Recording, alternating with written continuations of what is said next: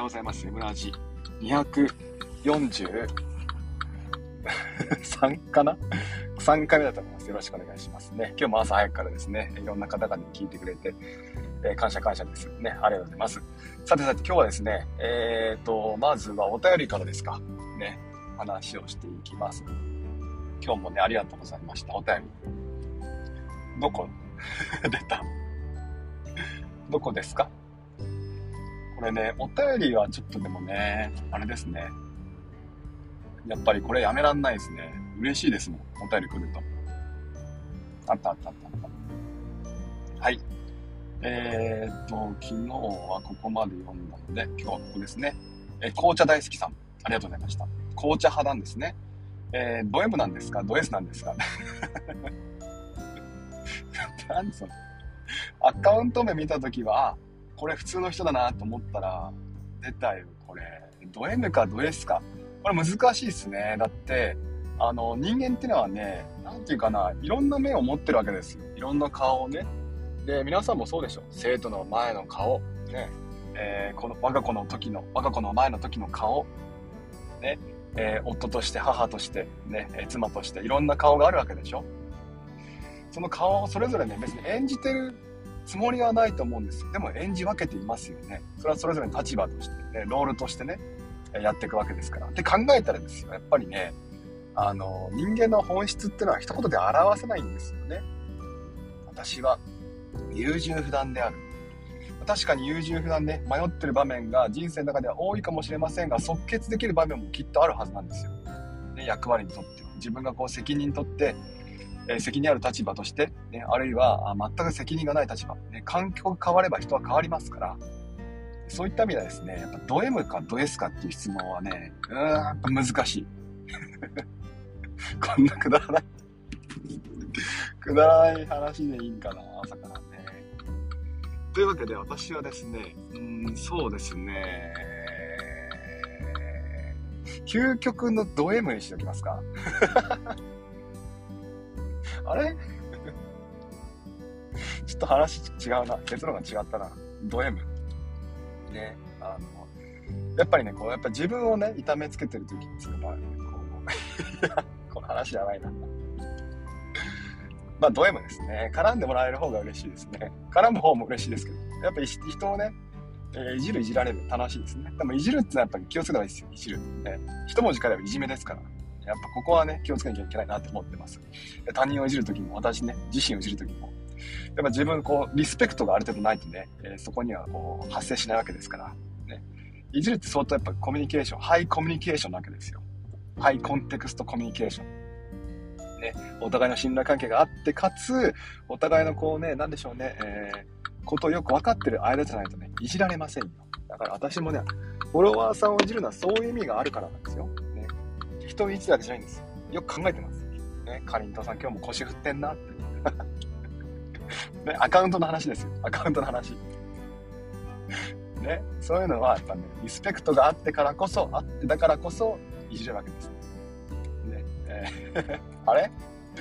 究極のノエムって言ってるの？私がいじった時にはもっといじられたいっていうふうに思ってると思ってください。ね、なんでですね、あの、あの、リップですね。えーお待ちしております。ツイッターリプ。大体、朝はアップについて話をして、夜は大体ネタついなんで、どちらでも嬉しいですね。朝のツイートにね、真面目に質問してくれるのも嬉しいですし、夜の、ね、ネタつにね、本当にこうどうしようもないようなね、こう、リプをもらうのも嬉しいです。ですから、えー、どちらでも構いませんので、リプ、ね、いじり、いじられ、ね、えー、よろしくお願いします。私、いじられたいよって人がいればですね、あの、遠慮なくいじりますので、ね、えー、よろしくお願いします。さてさて、Notion についてですね、あの、昨日、今日とですね、えー、朝6時のツイートでは、 Notion をね、紹介しています。 Notion。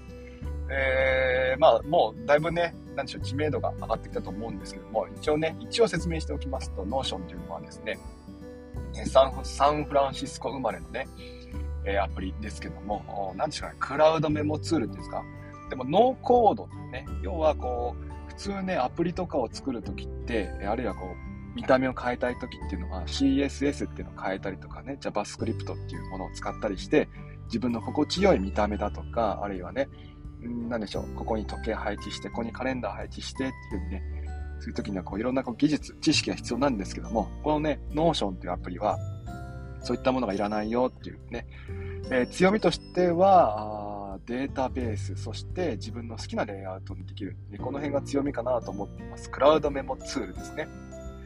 えー、一時で言うと、エバーノートの代替とかね、えー、まあいろんな話がありましたけども、そうではなくて、まあ、Notion は Notion だなって感じですね。 Evernote は Evernote、ね。それぞれに強みがあるなって感じです。また、えっ、ー、と、まあ、詳しくはですね、私のおすすめはですね、平岡さんです。平岡裕太さんの、えー、 Notion っていうね、動画がありますが、そちらに見てもらったり、大石ゆかさんね、えー、ゆかさんって方の毎日 Notion、毎日 Notion で出てくると思います。っていうね、動画があったり、あとは私のおすすめはスワンさんですね。カタカナでスワンっていう風に検索してもらって、 Notion。あとは、いっぱい出てくるな。つぶらやさんって方がいて、つぶらやさんはですね、ローマ字ですね。つぶらやって言って、 Notion って言うと出てくると思います。あとはレイさん。最後はレイさん。REI。結構出てくるな。えっと、初心者の方だからで言うと、平岡優太さん。えー、かな？おすすめなのは。ね、あの、キャッチーな感じでね、ノーション紹介してみます。2、3個、もっとあったかな ?5、6個あったかな？とかね、それ見てもらうといいと思うんですよね。この Notion を知ってるよって方について言えばですね、大石ゆかさんの毎日 Notion、えつぶらやさんの動画、あとはレイさん、ね、クラッシュ Notion っていう感じかな。この辺がね、いいかなと思います。ちなみに Notion はですね、日本にもゆかりがあります。えー、お二人ね、あ開発者の方ですね、いるんですけども、このお二人がですね、実はサンフランシスコではなくて、京都でね、え、日本の京都に来てですね、仕事してたんですね。ちょっとまあ、なんでしょう。サンフランシスコと比べて、まあお金が安い。ね 物価が安いっていうのと、あとですね、えー、と、まあ落ち着いた空気が、雰囲気があるって言って、えー、京都に来たんですって。で京都でまあ初めての最初の、一番最初のコードを書いたっていうふうに言われています。だからまあ結構ね、 Notion と日本はゆかりがあって、 Notion 側もですね、結構日本と、なんでしょう、キャッチアップ、タイアップね、してることがあります。こ先日も多分、えー、京都で、ね、えー、お二人が、開発者の二人を呼,、ま、呼んで、なんでしょうね、オフラインイベントっていうんですか？ね、集まって話をしたそうですね。うん、まあ嬉しいですよ。やっぱね、こう、日本のゆかりがあるアプリ。ね。で、えー、なんで、何でしたっけ？そこまで話をして、で、あれだあれだ、そう。今朝ですね、まあ、その Notion の話をしてつぶやいたらですね、えー、 Crafts っていうアプリがあって、まあ、どっちがいいんかななんていうふうにね、質問がありました。 Crafts。えー、 Crafts は Notion の後出てきたアプリなんですけども、 Notion とまあ結構 UI が似てるんですね。あの、パクってるとは言いません。そうじゃなくて UI が似ていて、で、えっ、ー、と、 Notion とちょっと違うのは、違ってここがいいと私が思ってる、まあ、iPad に特化してるんですよ。iPad、iPhone に特化していて、結構ね、タッチ操作とかが便利なんですよ。だから、えっ、ー、と、Notion は Windows とかね、iPad、MacBook、いろんな端末で使える、ブラウザアプリなんでね、え、いろんなアプリで使えるっていうのが強みであるんですけども、えー、クラフトはその強みを取っ払ってですね、もう iPad に特化してね、来たアプリなんです。だから、iPad で Notion 使うときって結構ね、なんでしょうね、と使いづらい部分があるんですよね。だけども、クラフトだとそれがない。なので、まあ、自分の環境によってどちらが選んでいいと思いますし、まあ、私の場合はどちらも最初やってみるべきかなと思います。多分、今始めるんであれば、クラフツの方が分かりやすいと思いますね。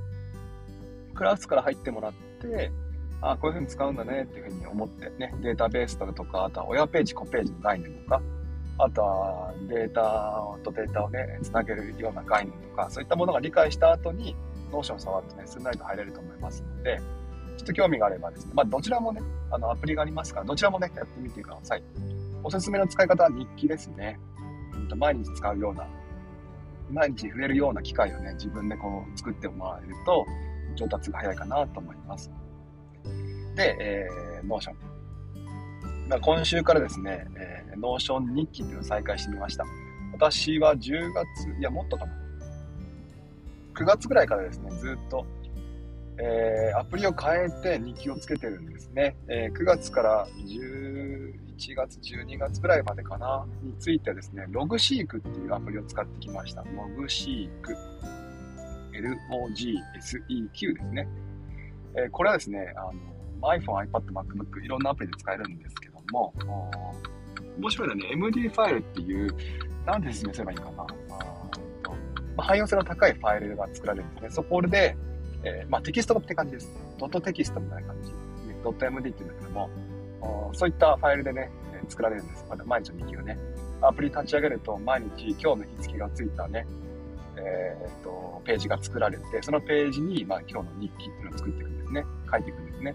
私の場合は、こう、一問一答式の日記なんですけどね。今日の目覚め、ね、体調は？とか、あるいは、ま、毎日筋トレをね、始めたんですけど、筋トレの内容は？とか、あるいは今日一言表すと、みたいな感じで質問をね、書いてあるんです。それをテンプレートにしてあります。そのテンプレートを、あの、毎日開くと自動的にこう呼び出されるようにしておいて、で、その、えー、テンプレートに答えていくと、まあ、今日一、今日一日の日記ができるという感じですね。その Logseq。えー、面白いのはアウトライン形式。箇条書きで作られる、書けるので、これが面白いななんて思ってました。箇条書き結構好きなんでね。で、それが終わった後に今度は、うんと、同じファイル、ね、MD ファイルの良さっていうのは、 Evernote で作ったファイルって Evernote でしか開けないじゃないですか。 Notion も同じです。 Crafts でも同じです。ね、Notion で作ったページは Notion でしか開けません。ね、 Evernote で開いた、作ったページを Notion で開くってことは簡単にはできないんですね。でも Logseq の良さっていうのは、えっ、ー、と、純正の、純正のって言っていいんかな、フォルダーに入ってくるんです、データが。なので、アプリを変えてそのフォルダを、ファイルを開けるんですね。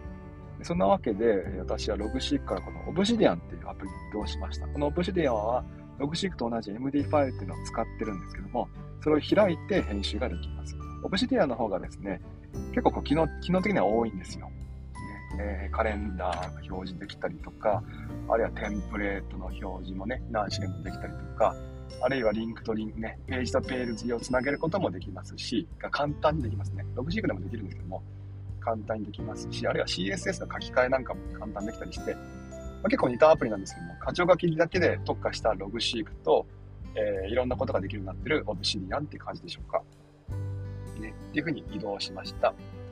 で、えー、ずっとまあ、またそれで2ヶ月、3ヶ月かな、オブシディアン使ってずっとね、メモ使ってて、まあ、特にね、なんでしょう、なんでしょう、困困っていなかったんですけども、まあ、あ Windows PC と iPad、MacBook、ね、iPhone ね、こういったものと連携させるにはですね、月々1000円ぐらい払わなきゃいけないんですよ。ねまあ、Windows PC が厄介なんですよ、ね。iPhone、iPad については、オシディアンってアプリ一つを通してね、データのやり取りができるんですけども、うん Windows もそこに入れようとすると、ちょっとお金かかったりとか、あるいはね、ちょっとこう、アプリを Windows に入れなきゃいけないっていう、ね、ことがありまして、うーんって思ったんですよね。で、そこで最近また Notion に乗ってきました。Notion、えー、ブラウザアプリなんで、えー、Windows の、まあ、サファリじゃねえや、なんだっけ、Windows は、えー、Chrome か最近は Chrome で開けたりとか、あるいは、えー、iPhone、iPad の Notion アプリ、アプリを使って開けたりとか、いろんなとこでね、開けるので便利だななんて思ってやってみることにしました。あとはデータベースの切り替えなんかもね、えー、切り出しなんかもできたりできるので、えーまあ、さっきの言った日記ですね。日記を例えば曜日ごとに並べてね、えー、時間して、えー、なんていうか、フィルターかけてか、フィルターかけて並べたりとかできます。Excel のような感じですか、この辺に置いてはね。えーと、毎週月曜日の日記を取り出してきたりとか、あるいは、えーと、筋トレだけをね、取り出してきて、ああ、こんな風に成長したんだなっていう風にやってみたりとか、あるいは数値を入力しておけばね、その筋トレの感じをグラフに表したりとか、結構いろんなね、ことができるんですよ。あとはですね、 ToDo 管理、タスク管理なんかも Notion でやっておくと、まあ、便利かななんて思って、ね、やってみました。このメインはですね、要は、もう一回言いますけど、Windows PC と iPad、iPhone、ね、MacBook、ここをね、連携させたいなさせたいなと思っていて、えー、特にアプリを入れる必要もないんでね、 Notion。うん、まあ便利かなって思ってやってみるようにしました。実はですね、1年半ぐらい前は Notion 使ってたんですよね。だから Notion 日記も実はこれで2回目、3回目なんです。一度はですね、半年ぐらい続けて、で、また日記乗り換えたんですよね。で、えー、まあ、今回もですね、まあ、どこまで続くかなって感じではあるんですけども、まだ1月が始まったばかりなんでね。うんと、1月の何日ですか、今日。うーん、見えない時計が。あった。24日ですか。ね、24日なんでね、えー、これまで23日、22日分のね、日記っていうのは、まあ、 Notion の方にポチポチ移していこうかなと思っていて、 Obsidian と Notion とね、まあ、どちらでも良さがあるんですけども、どっちがいいかななんていうふうに思ってやっています。えっ、ー、と、日記だけをつけ、つけたいんであればですね、 Day One ってアプリがまあ、優勝かなと思っていて、Day One。あそれでいいんですけども、私の場合はこういろんなこうタスク管理だとか、あるいはこう読書メモとか、そういったものをね、つけたいなと思っているので、今のところはですね、日記は Notion、タスク管理 Notion やっています。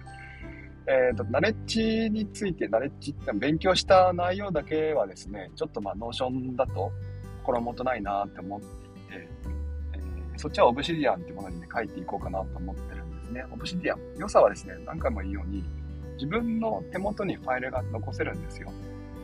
でもしオブシディアンっていうアプリがなくなったとしても、ファイルは残ってるので、MD ファイルって結構ね、汎用性高い、拡張性高いアプリの、ね、ファイルに残っているので、ま、いろんなアプリで開けるんですよね。なので、まあ、それが終わることない、ないと思ってないでしょう。ね。